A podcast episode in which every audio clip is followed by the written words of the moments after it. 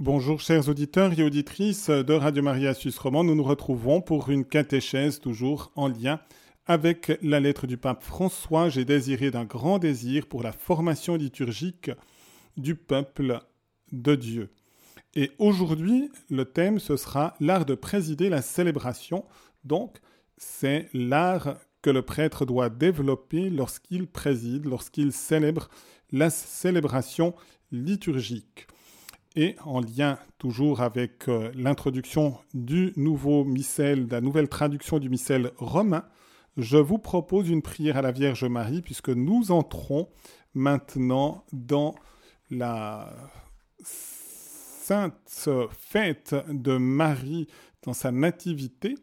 Et c'est une solennité à Lausanne parce que c'est la titulaire de la cathédrale de Lausanne et c'est aussi une solennité pour Radio Maria puisque c'est la date de fondation de notre radio 3 ans. Et vous aurez un cadeau aussi demain en lien avec cette fête. J'ai pris donc la prière à la Bienheureuse Vierge Marie qui conclut le missel romain. Au nom du Père et du Fils et du Saint-Esprit. Amen.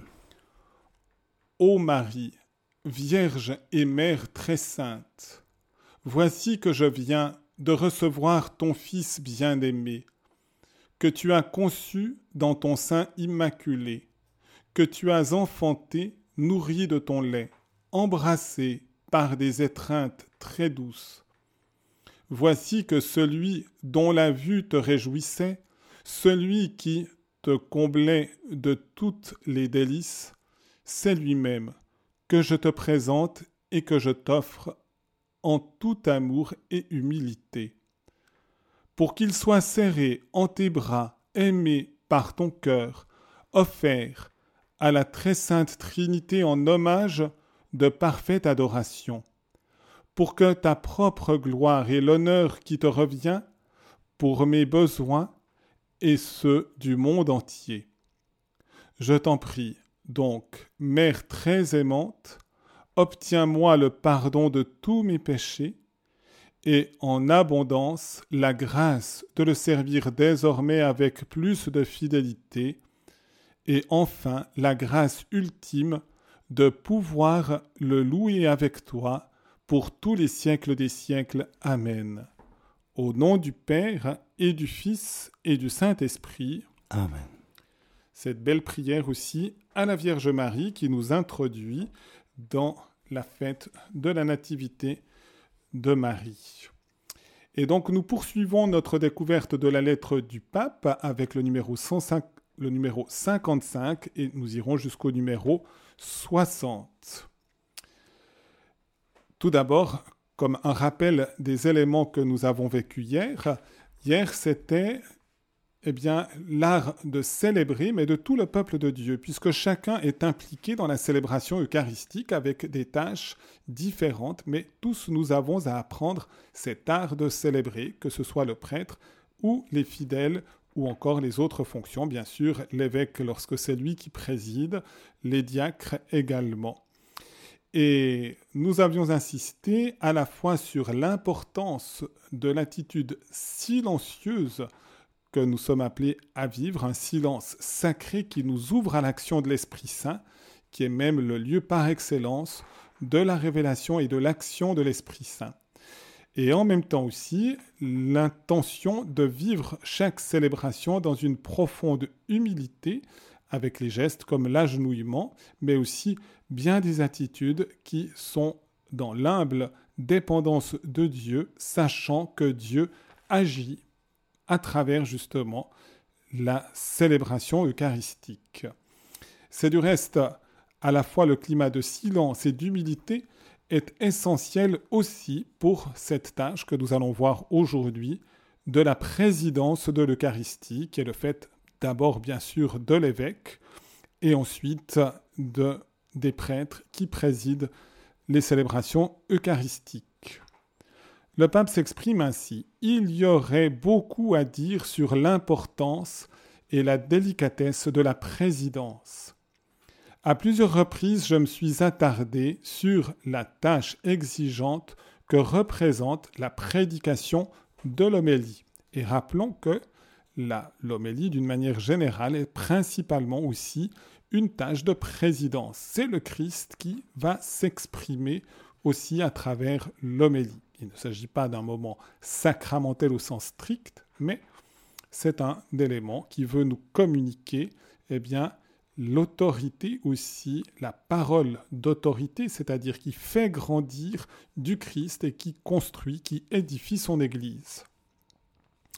Je vais maintenant me limiter à quelques considérations plus larges, en voulant à nouveau réfléchir avec vous sur la manière dont nous sommes formés par la liturgie. Je pense au rythme régulier des messes dominicales dans nos communautés et je m'adresse donc aux prêtres, mais implicitement à tous les ministres ordonnés. Donc le passage est principalement prêtre, mais aussi à tous les ministres ordonnés, évêques et diacres. Et le pape rappelle la formation, non pas pour la liturgie, mais par la liturgie. J'ai déjà exprimé dans deux catéchèses différentes cette distinction. C'est la liturgie elle-même qui nous forme. Et en effet, en célébrant l'Eucharistie comme prêtre, nous sommes formés par le fait de devoir vivre la présidence de la célébration eucharistique. Le prêtre vit sa participation caractéristique à la célébration en vertu du don reçu dans le sacrement de l'ordre. Et celle-ci s'exprime précisément dans la présidence. Importance à souligner, c'est par la vertu de l'ordination qui nous a été conférée par l'imposition des mains et la prière consécratoire de l'évêque que le prêtre préside l'Eucharistie. J'aime bien dire, alors que ma formation était euh, réalisée en vue de l'ordination, mais si j'avais voulu célébrer, eh bien, l'Eucharistie juste avant d'être ordonné, il ne se serait rien passé. Ça aurait dû été une faute grave si je l'avais justement simulé une célébration eucharistique sans être prêtre. Et au moment où j'ai reçu l'ordination et que j'ai concélébré pour la première fois avec l'évêque, ça sera justement le 10 septembre, 33 ans, eh bien, à ce moment-là, je concélébrais mais j'agissais déjà in persona Christi, en la personne du Christ. Et donc c'est le Christ lui-même qui, à travers mon intention, mes gestes, mes paroles, eh bien, célébrait l'Eucharistie. Je suis qu'un instrument, et c'est pourquoi cet instrument doit rester l'humble serviteur entre les mains du Christ. C'est le Christ qui transmet profondément son intention. Ce qui est essentiel à comprendre, ce n'est pas en vertu justement des compétences, des études, nous devons en faire, mais c'est en vertu de la grâce sacramentelle de l'ordination et donc du sacrement de l'ordre que nous pouvons présider l'Eucharistie. Le pape va encore donner quelques précisions. Comme tous les rôles qu'il est appelé à remplir, il ne s'agit pas en premier lieu d'un devoir qui lui est assigné par la communauté, mais plutôt d'une conséquence de l'effusion de l'Esprit Saint reçue lors de l'ordination, qui le rend apte à une telle tâche. Le prêtre aussi est formé par le fait qu'il préside l'assemblée qui célèbre. Voilà, c'est important de comprendre, la présidence de l'assemblée n'est pas une délégation démocratique d'une communauté. C'est le Christ qui nous envoie à une communauté. Et c'est le Christ qui, par l'imposition des mains de l'évêque, et comme je viens de le dire, par la prière consécratoire, fait d'un homme qui était un ordinant, fait d'un homme un ordonné, c'est-à-dire un prêtre à ce moment-là par l'ordination presbytérale. C'est donc une grâce qui vient du Christ et c'est une effusion de l'Esprit Saint qui imprime à l'intérieur même de l'être du prêtre ce qu'on appelle le caractère sacerdotal. C'est le, terme technique caractère, c'est un terme technique, un sceau spirituel qui configure le prêtre au Christ, tête et époux de son Église, et qui lui donne justement de pouvoir à ce moment-là consacrer validement l'Eucharistie et donc de faire que par ces paroles, le pain devient le corps du Christ et le vin devient le sang du Christ. Le curé d'Ars avait du reste une expression assez forte en disant il manifestait qu'il avait besoin de se préparer quand on voulait l'assaillir avant. Il disait non, il me faut au moins un quart d'heure pour me préparer à la messe. Et il disait, voudriez quand même pas que, au moment où le bon Dieu m'obéit pour descendre dans la petite hostie, que je me prépare pas à une tâche aussi éminente. La tâche est éminente, mais nous sommes d'humbles serviteurs. Et si elle est éminente, c'est parce que dans cet acte, c'est le Christ lui-même qui agit. Pour que ce service soit bien fait, et même avec art, donc le pape insiste parce qu'il sait que normalement les artistes doivent travailler leur art pour le réaliser à la perfection. On n'est pas du jour au lendemain un virtuose. Ça se travaille, il faut un don, mais en plus il faut aussi du travail. Et de la même manière, il y a le don de l'ordination, mais il y aura aussi tout un travail de la part du prêtre. Donc pour que ce service soit bien fait, et même avec art, il est d'une importance fondamentale que le prêtre ait tout d'abord une conscience aiguë d'être, par la miséricorde de Dieu, une présence particulière du Seigneur ressuscité. Voyez? Une présence particulière du, Christ, du Seigneur ressuscité. Le ministre ordonné est lui-même l'un des modes de présence du Seigneur qui rendent l'assemblée chrétienne unique, différente de toute autre assemblée, parce qu'elle va nous rendre justement le Christ présent substantiellement sous l'humble apparence du pain et du vin eucharistique, mais dans la célébration, eh bien, le Christ est aussi présent de diverses manières. Et le pape fait référence de nouveau à la constitution du Concile Vatican II sur la liturgie au numéro 7. Il en parlait déjà dans la catéchèse d'hier, et donc j'aimerais vous lire maintenant ce passage très fort et très profond du Concile sur la présence du Christ dans la liturgie, et qui va influencer, on pourrait dire, toute la réforme liturgique. Pour l'accomplissement d'une si grande œuvre, le Christ est toujours là auprès de son Église, surtout dans les actions liturgiques. Il est là, présent, dans le sacrifice de la messe et dans la personne du ministre, c'est ce que soulignait le pape, le même offrant maintenant par le ministère des prêtres qui s'offrit alors lui-même sur la croix et au plus haut point sous les espèces eucharistiques. Donc, le prêtre, parce qu'il agit in persona Christi, ça veut dire que c'est le Christ qui agit à travers lui, parce qu'il a reçu justement cette ordination et cette configuration au Christ qui célèbre, qui préside l'Eucharistie, qui est le grand prêtre par excellence et qui se sert d'instrument, d'un ministre pour rendre eh bien, le culte eucharistique visible. Et ensuite, il y a la présence du Christ sous les espèces eucharistiques, donc du pain et du vin consacrés. C'est la manière la plus intense sur la terre de la présence de tout le mystère de Jésus, Verbe de Dieu qui s'est fait chair. Il est là présent par sa vertu dans les sacrements. C'est une vertu dans les sacrements. Quand on baptise, il n'y a pas la présence du Christ. Bien sûr, si on célèbre l'Eucharistie aussi. Mais si on célèbre que le sacrement, par exemple, du baptême, il y a une vertu du Christ qui va passer à travers les paroles du baptême en disant le prénom de l'enfant ou de l'adulte. Je te baptise au nom du Père et du Fils du Saint-Esprit. De la même manière, dans une formule d'absolution sacramentelle, le prêtre se laisse prendre en quelque sorte par le Christ qui absout lui-même. Donc à travers les sacrements, c'est une vertu du Christ qui communique une modalité de l'action de l'Esprit Saint à celui qui bénéficie du sacrement. Il est là donc présent par sa vertu dans les sacrements au point que lorsque quelqu'un baptise, c'est le Christ lui-même qui baptise. C'est une expression de Saint Augustin. Il est là présent dans sa parole, car c'est lui qui parle tandis qu'on lit dans l'Église les saintes écritures. Vous voyez, aussi dans la parole, il y a une présence. Et c'est pourquoi la liturgie de la parole a été aussi largement développée après le Concile Vatican II. Nous avons une beaucoup plus grande richesse de la parole de Dieu dans la liturgie.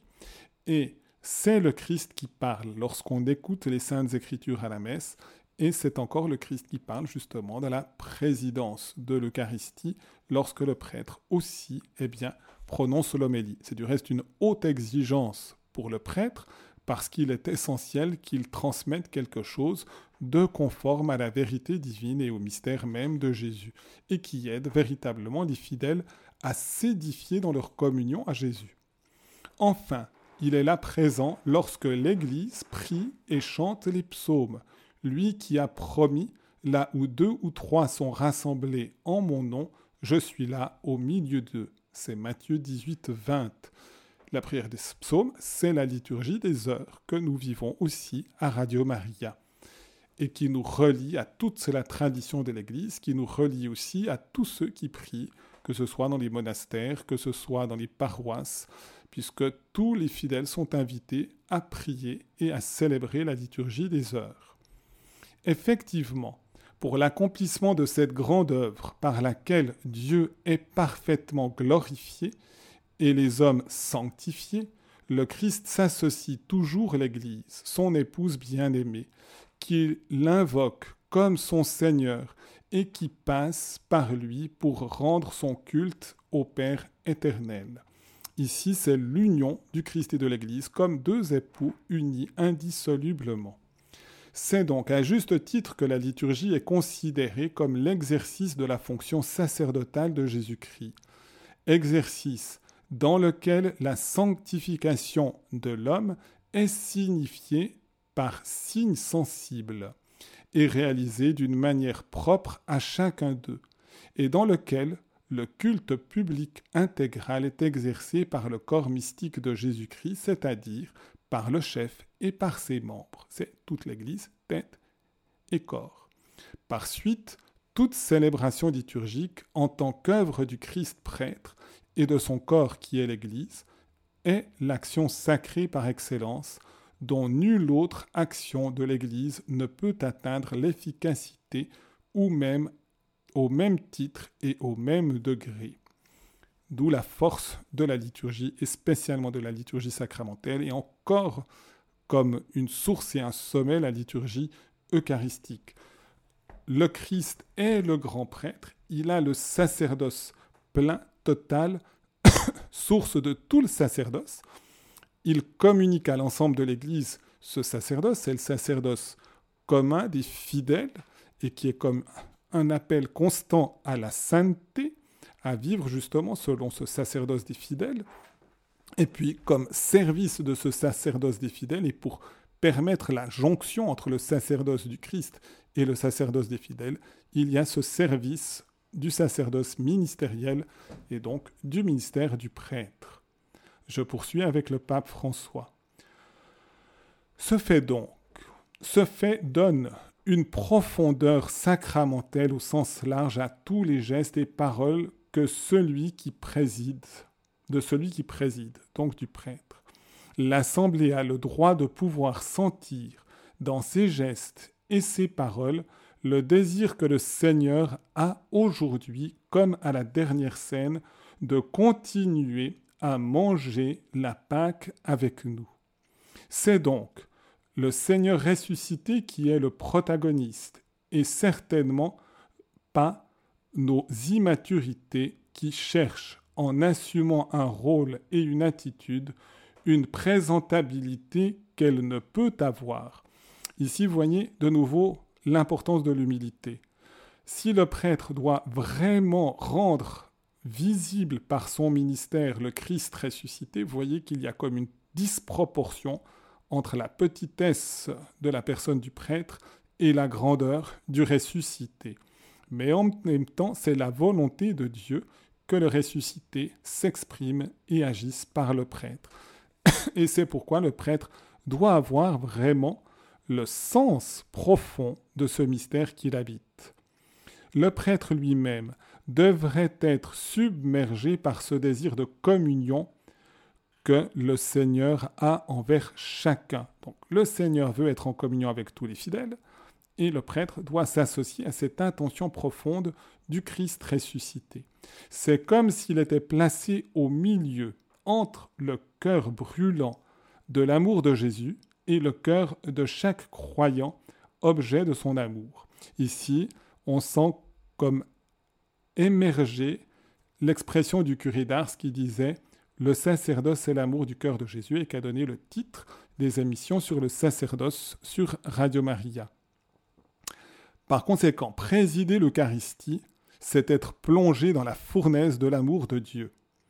Lorsqu'il nous sera donné de comprendre cette réalité, ou même simplement d'en avoir l'intuition, nous n'aurons certainement plus besoin d'un directoire qui nous imposerait le comportement adéquat.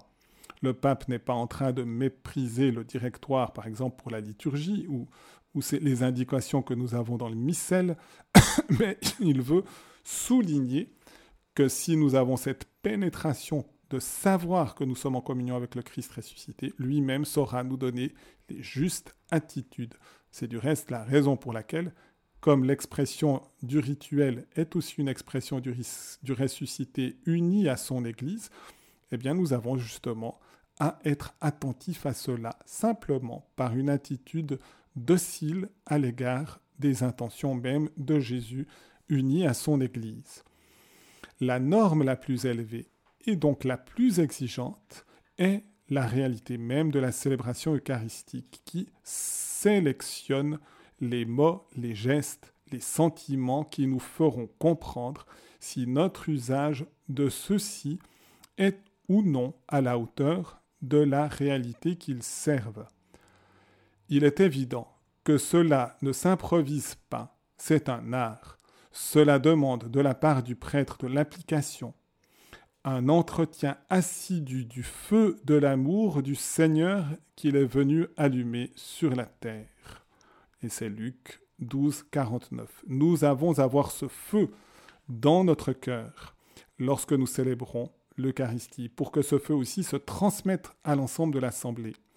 J'aimerais du reste ici, j'ai réalisé il y a quatre ans maintenant, quelques années, un spectacle Chemin de résurrection. Et bien sûr, il fallait que ce soit pour ma part un prêtre, en raison de cette identification qui, en quelque sorte, joue le rôle du Christ. Parce que justement, le prêtre, par son union au Christ, eh bien, manifeste de nouveau ce mystère. Et je dois dire, j'étais très touché quand tout à la fin, je voyais qu'à la fin du spectacle, j'avais joué ce rôle. Eh bien, quand je voyais que des personnes tout d'un coup avaient envie de toucher mes mains, je sentais très bien que ce n'était pas moi, ma petite personne qu'on cherchait à toucher, mais de dire, eh bien, d'être comme en lien avec le ressuscité qui avait été manifesté à travers ce rôle que j'ai eu pendant le spectacle. Et c'est vrai qu'il y avait des, plusieurs actes très liturgiques au cours du spectacle. C'est bien sûr une paraliturgie, mais j'avais voulu le construire sous le modèle d'un chemin de croix, mais avec les tableaux de la résurrection. Et il y avait la bénédiction du Saint-Sacrement, il y avait euh, les, rites de la veillée pascale avec euh, le cierge pascal qui est élevé. Déjà aussi avant, il y avait la procession de la croix où le prêtre acclame le, Christ en croix. Il y avait toute une série de symboles avec aussi l'autel qui exprimait le Christ et à travers justement le ministère du prêtre. Et c'est cela que j'avais voulu manifester. Chers auditeurs, je vous propose une petite pause et je vais vous l'annoncer avec un peu plus de détails que d'habitude, mais si vous voulez intervenir pour poser une question par la suite ou dire aussi un témoignage de cette importance de la célébration, de célébrer ensemble l'Eucharistie, de la présidence aussi par le prêtre de l'Eucharistie, vous pouvez le faire au 021 313 43 90. Et le moment musical, eh bien, vous l'avez en primeur, puisque nous avons préparé dans le cadre de Radio Maria, dans la nouvelle traduction du missel romain, les parties chantées des prières eucharistiques. Par excellence, la prière eucharistique est réservée aux prêtres, et c'est un acte par excellence de présidence, puisque le prêtre s'efface pour que le Christ puisse agir par ses paroles et eh bien, intervenir pour véritablement se rendre présent au milieu de nous. Vous pourrez retrouver eh bien, ces parties chantées sur notre site et ils vous seront annoncés dans la newsletter que nous avons pour cette fête de la Nativité de la Vierge Marie et qui vous donnera quelques indications pour justement arriver à célébrer avec plus de solennité, plus de profondeur, eh bien, l'Eucharistie et notre communion au Christ ressuscité qui agit dans le mystère eucharistique. Et donc, je vous propose d'écouter en primeur, eh bien, la deuxième, la partie de la deuxième prière eucharistique qui est notée, chantée dans le missel romain que nous utilisons gentiment maintenant. Sanctifie ces offrandes en répandant sur elles ton esprit, qu'elles deviennent pour nous le corps et le sang de Jésus, le Christ notre Seigneur. Au moment d'être livré et d'entrer librement dans sa passion, il prit le pain, il rendit grâce, il le rompit et le donna à ses disciples en disant, Prenez et mangez-en tous, ceci est mon corps livré pour vous. De même, après le repas, il prit la coupe. De nouveau, il rendit grâce et la donna à ses disciples en disant, Prenez et buvez-en tous, car ceci est la coupe de mon sang, le sang de l'alliance nouvelle et éternelle, qui sera versé pour vous et pour la multitude en rémission des péchés. Vous ferez cela en mémoire de moi. Acclamons le mystère de la foi. Quand nous mangeons ce pain et buvons à cette coupe, nous annonçons ta mort, Seigneur ressuscité, et nous attendons que tu viennes. En faisant mémoire de la mort et de la résurrection de ton Fils. Nous t'offrons, Seigneur, le pain de la vie et la coupe du salut. Et nous te rendons grâce, car tu nous as estimés dignes de nous tenir devant toi pour te servir. Humblement, nous te demandons qu'en ayant part au corps et au sang du Christ, nous soyons rassemblés par l'Esprit Saint en un seul corps.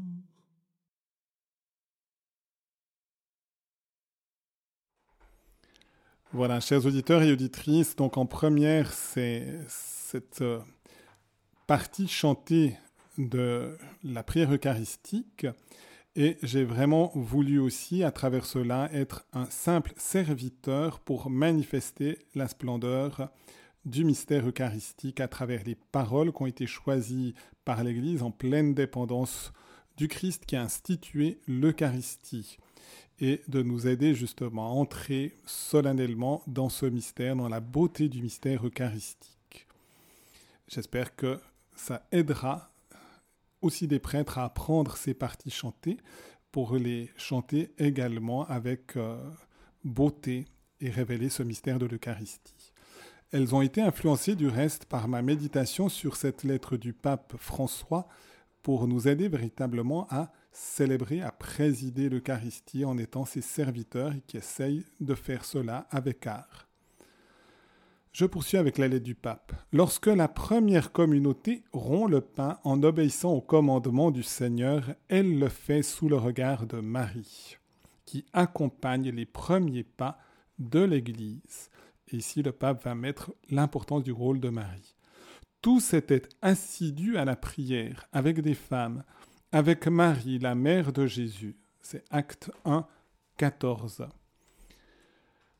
La Vierge Mère veille sur les gestes de son Fils confié aux apôtres. Je trouve que c'est très fort ici. Mais Marie, qui avait donné son consentement pour que le Verbe de Dieu se fasse chair en elle, Marie qui a été la première à porter le corps de Jésus en elle, qui avait été tissé en elle, eh bien Marie veut aussi veiller avec attention, avec amour sur les gestes que les apôtres, pour la première communauté chrétienne, et par la suite, elle continue aussi d'être attentive aux évêques et aux prêtres qui président l'Eucharistie pour les accompagner dans les gestes qu'ils accomplissent au nom, en la personne de son Fils. Comme elle l'a fait après les paroles de l'ange Gabriel, elle garde à nouveau dans son cœur ces gestes qui font le corps de son Fils. Le prêtre, qui répète ces gestes en vertu du don reçu dans le sacrement de l'ordre, est lui-même protégé dans le cœur de la Vierge. Avons-nous vraiment besoin ici d'une règle pour nous dire comment nous devons agir? Eh bien, ici, justement, de nouveau, la règle suprême, c'est vraiment de nous laisser entièrement absorber par le Christ ressuscité lorsque nous célébrons l'Eucharistie. C'est le fait des saints. Je pensais du reste à cette expression aussi, quand il y a une célébration eucharistique, si dans l'assemblée il y a quelqu'un, et ça arrive très régulièrement, plus saint que le prêtre, d'une certaine manière, cette personne plus sainte va élever l'hostie beaucoup plus haut que le prêtre. Et sans aucun doute, c'était d'une manière tout à fait éminente l'attitude et la tâche de la Vierge Marie lorsque les apôtres célébraient l'Eucharistie, eh bien Marie portait cette hostie encore plus haut par toute tout son amour. Et donc, une assemblée qui a une grande piété eucharistique et qui aime vraiment son Seigneur présent dans l'Eucharistie aide à élever eh bien, le Christ encore plus haut et joue un rôle essentiel dans cette célébration eucharistique. Seul le prêtre a le pouvoir de consacrer l'Eucharistie pour que le pain devienne le corps du Christ et le vin le sang du Christ, mais au moment où il accomplit cette tâche, toute l'Église s'unit en quelque sorte pour élever cette hostie toujours plus haut et qu'elle puisse ainsi rayonner davantage encore de l'amour du ressuscité, que le ressuscité présent l'Eucharistie puisse encore atteindre plus de monde, même ceux qui sont loin, et les attirer finalement à son cœur. Devenus des instruments pour allumer le feu de l'amour du Seigneur sur la terre, protégés dans le cœur de Marie, Vierge faite Église, comme le chantait Saint François. Les prêtres doivent laisser l'Esprit Saint agir sur eux pour mener à bien l'œuvre qu'il a commencée en eux lors de leur ordination. L'action de l'Esprit leur offre la possibilité d'exercer leur ministère de présidence de l'Assemblée eucharistique, avec la crainte de Pierre conscient d'être pécheur. C'est Luc 5, 1, 11. On se souvient de ce moment où Jésus dit à Pierre, jetez les filets, ils prennent des quantités de poissons, et tout d'un coup, il prend conscience du mystère de Jésus, et il lui dit, éloigne-toi de moi, je suis un homme pécheur. Le prêtre doit toujours garder cette attitude d'humilité, de révérence, de crainte filiale, révérentielle, et qui n'est pas du tout la peur, mais qui est l'émerveillement devant le mystère de Jésus, qui est présent, qui se rend présent entre ses mains lorsqu'il prononce les paroles de la consécration. Et donc le pape poursuit en disant avec cette attitude d'une puissante humilité de serviteur souffrant également, en faisant allusion à Isaïe 42, avec le désir d'être mangé par les personnes qui leur sont confiées dans l'exercice quotidien du ministère. Nous savons que c'est le Christ qui est nourrissant, c'est lui qui, en étant la nourriture pour l'ensemble du peuple de Dieu dans l'Eucharistie, va le nourrir, mais le prêtre lui-même, par son ministère, cherchant à s'associer à cette nourriture substantielle qu'est le Christ, eh bien, doit aussi apprendre à se laisser manger par ceux vers lesquels il est envoyé pour que eux-mêmes puissent eh bien, toujours être tourné vers le mystère de Jésus. Dans ce sens, dans cette communion-ci à la Vierge Marie, je vous propose une nouvelle pause musicale avec le chant très contemplatif du Salve Regina des Chartreux et qui est exécuté par les moines de la Grande Chartreuse. Et si vous voulez aussi intervenir, vous pouvez au 021 313 43 90.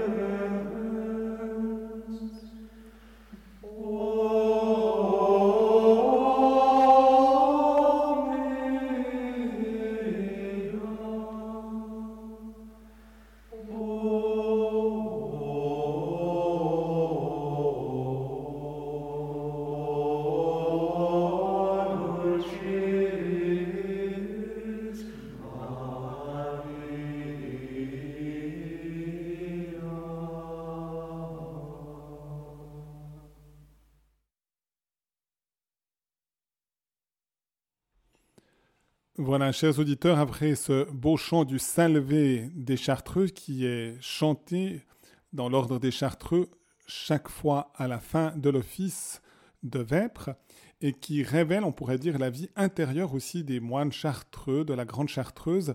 Et c'est dans ce sens-là, je trouvais justement cette, cette flamme, on voit, on est atteint en quelque sorte par la vie intérieure des moines lorsqu'ils chantent, ça se révèle dans ce chant.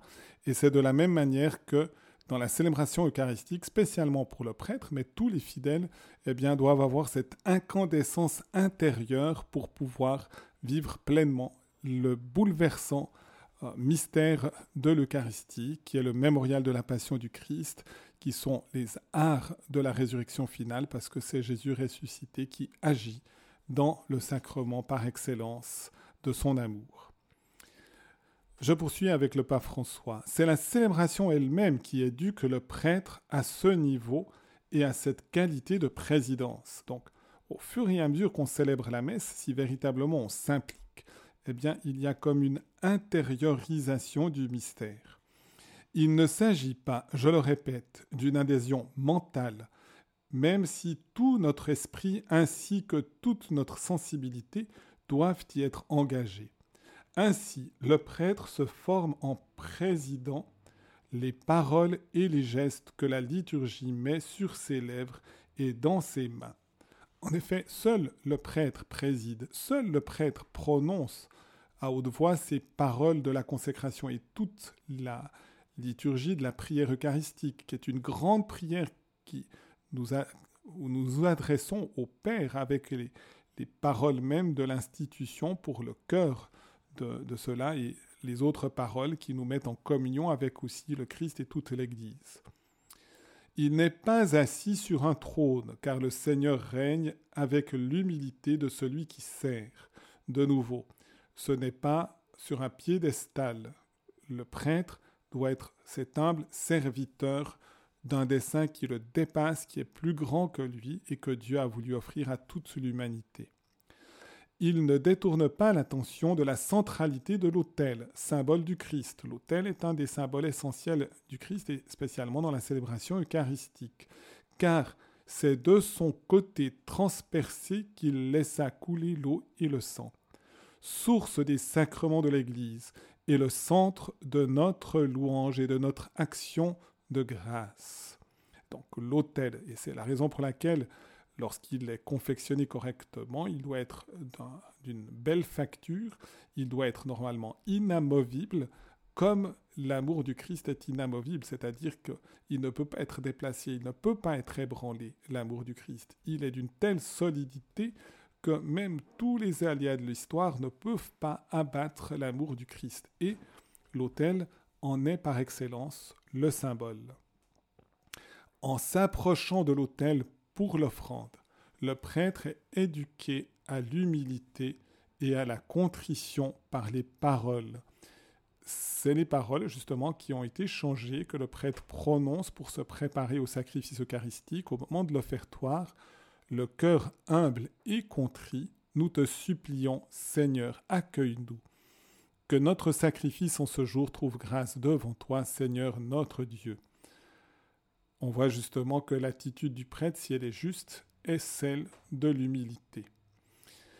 Il ne peut pas compter sur lui-même pour le ministère qui lui est confié, car la liturgie l'invite à prier pour être purifié par le signe de l'eau lorsqu'il dit Lave-moi de mes fautes, Seigneur, et purifie-moi de mon péché.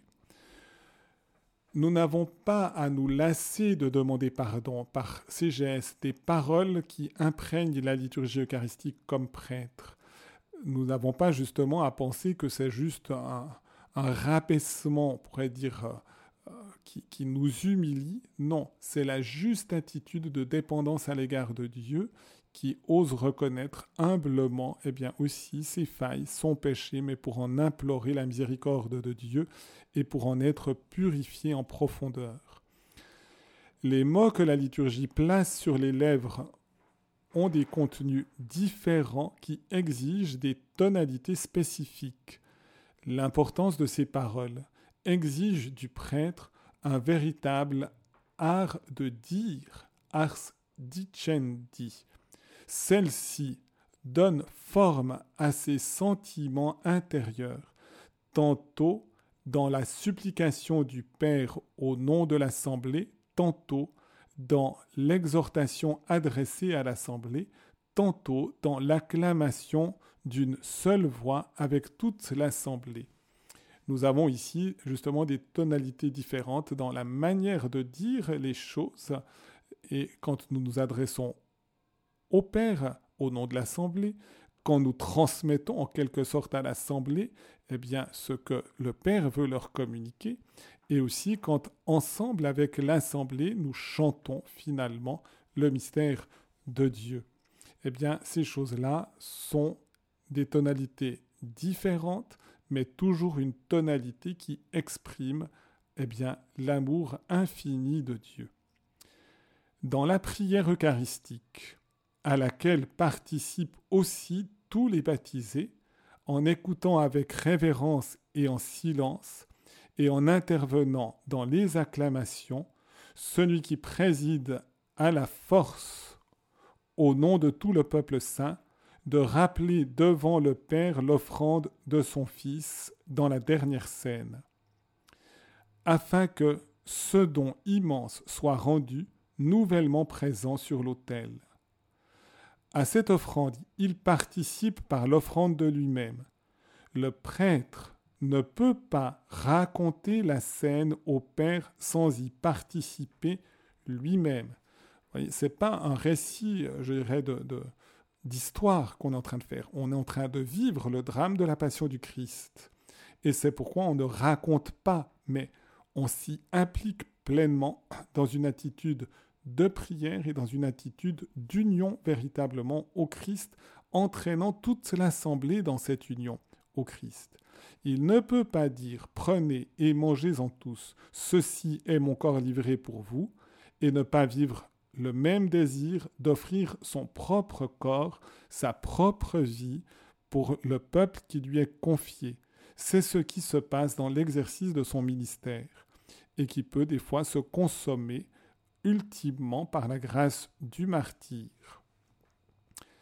C'est donc bien une union au Christ dans tout ce qui est prononcé que le prêtre est appelé à vivre. Mais il est appelé justement en le vivant très intensément, toujours plus intensément, avec un amour toujours plus fort, eh bien, à entraîner tout le peuple qui lui est confié pour s'unir véritablement au Christ. De tout cela et de beaucoup d'autres choses, le prêtre est continuellement formé par l'action de célébrer. Eh bien, demandons si nous sommes sincères, si nous avons véritablement la volonté de vivre pleinement eh bien, l'Eucharistie comme prêtre, eh bien, de chercher toujours plus cette intimité avec le Seigneur. Si nous sommes dans cette intimité, si nous avons vraiment dans notre cœur le seul désir de lui être unis, de conformer tous nos sentiments à ses propres sentiments, c'est les sentiments du Christ lui-même qui passeront en nous. Saint Paul pouvait s'écrier, ce n'est plus moi qui vis, c'est le Christ qui vit en moi. Et si nous avons justement cette attitude, soyons sûrs de la fécondité, parfois même très discrète et très obscure, de notre ministère de prêtre, pour que le peuple lui-même de Dieu puisse être engagé sur ce même chemin de la sainteté et même peut-être au-delà de ceux qui sont dans les frontières visibles du peuple de Dieu, eh bien que nous puissions engager aussi eh bien, notre humanité à découvrir dans le Christ Seigneur, Rédempteur des hommes, celui qui est l'époux de notre humanité et qui veut célébrer définitivement, au-delà de cette vie terrestre, mais comme une anticipation vécue dans l'Eucharistie, ces noces éternelles.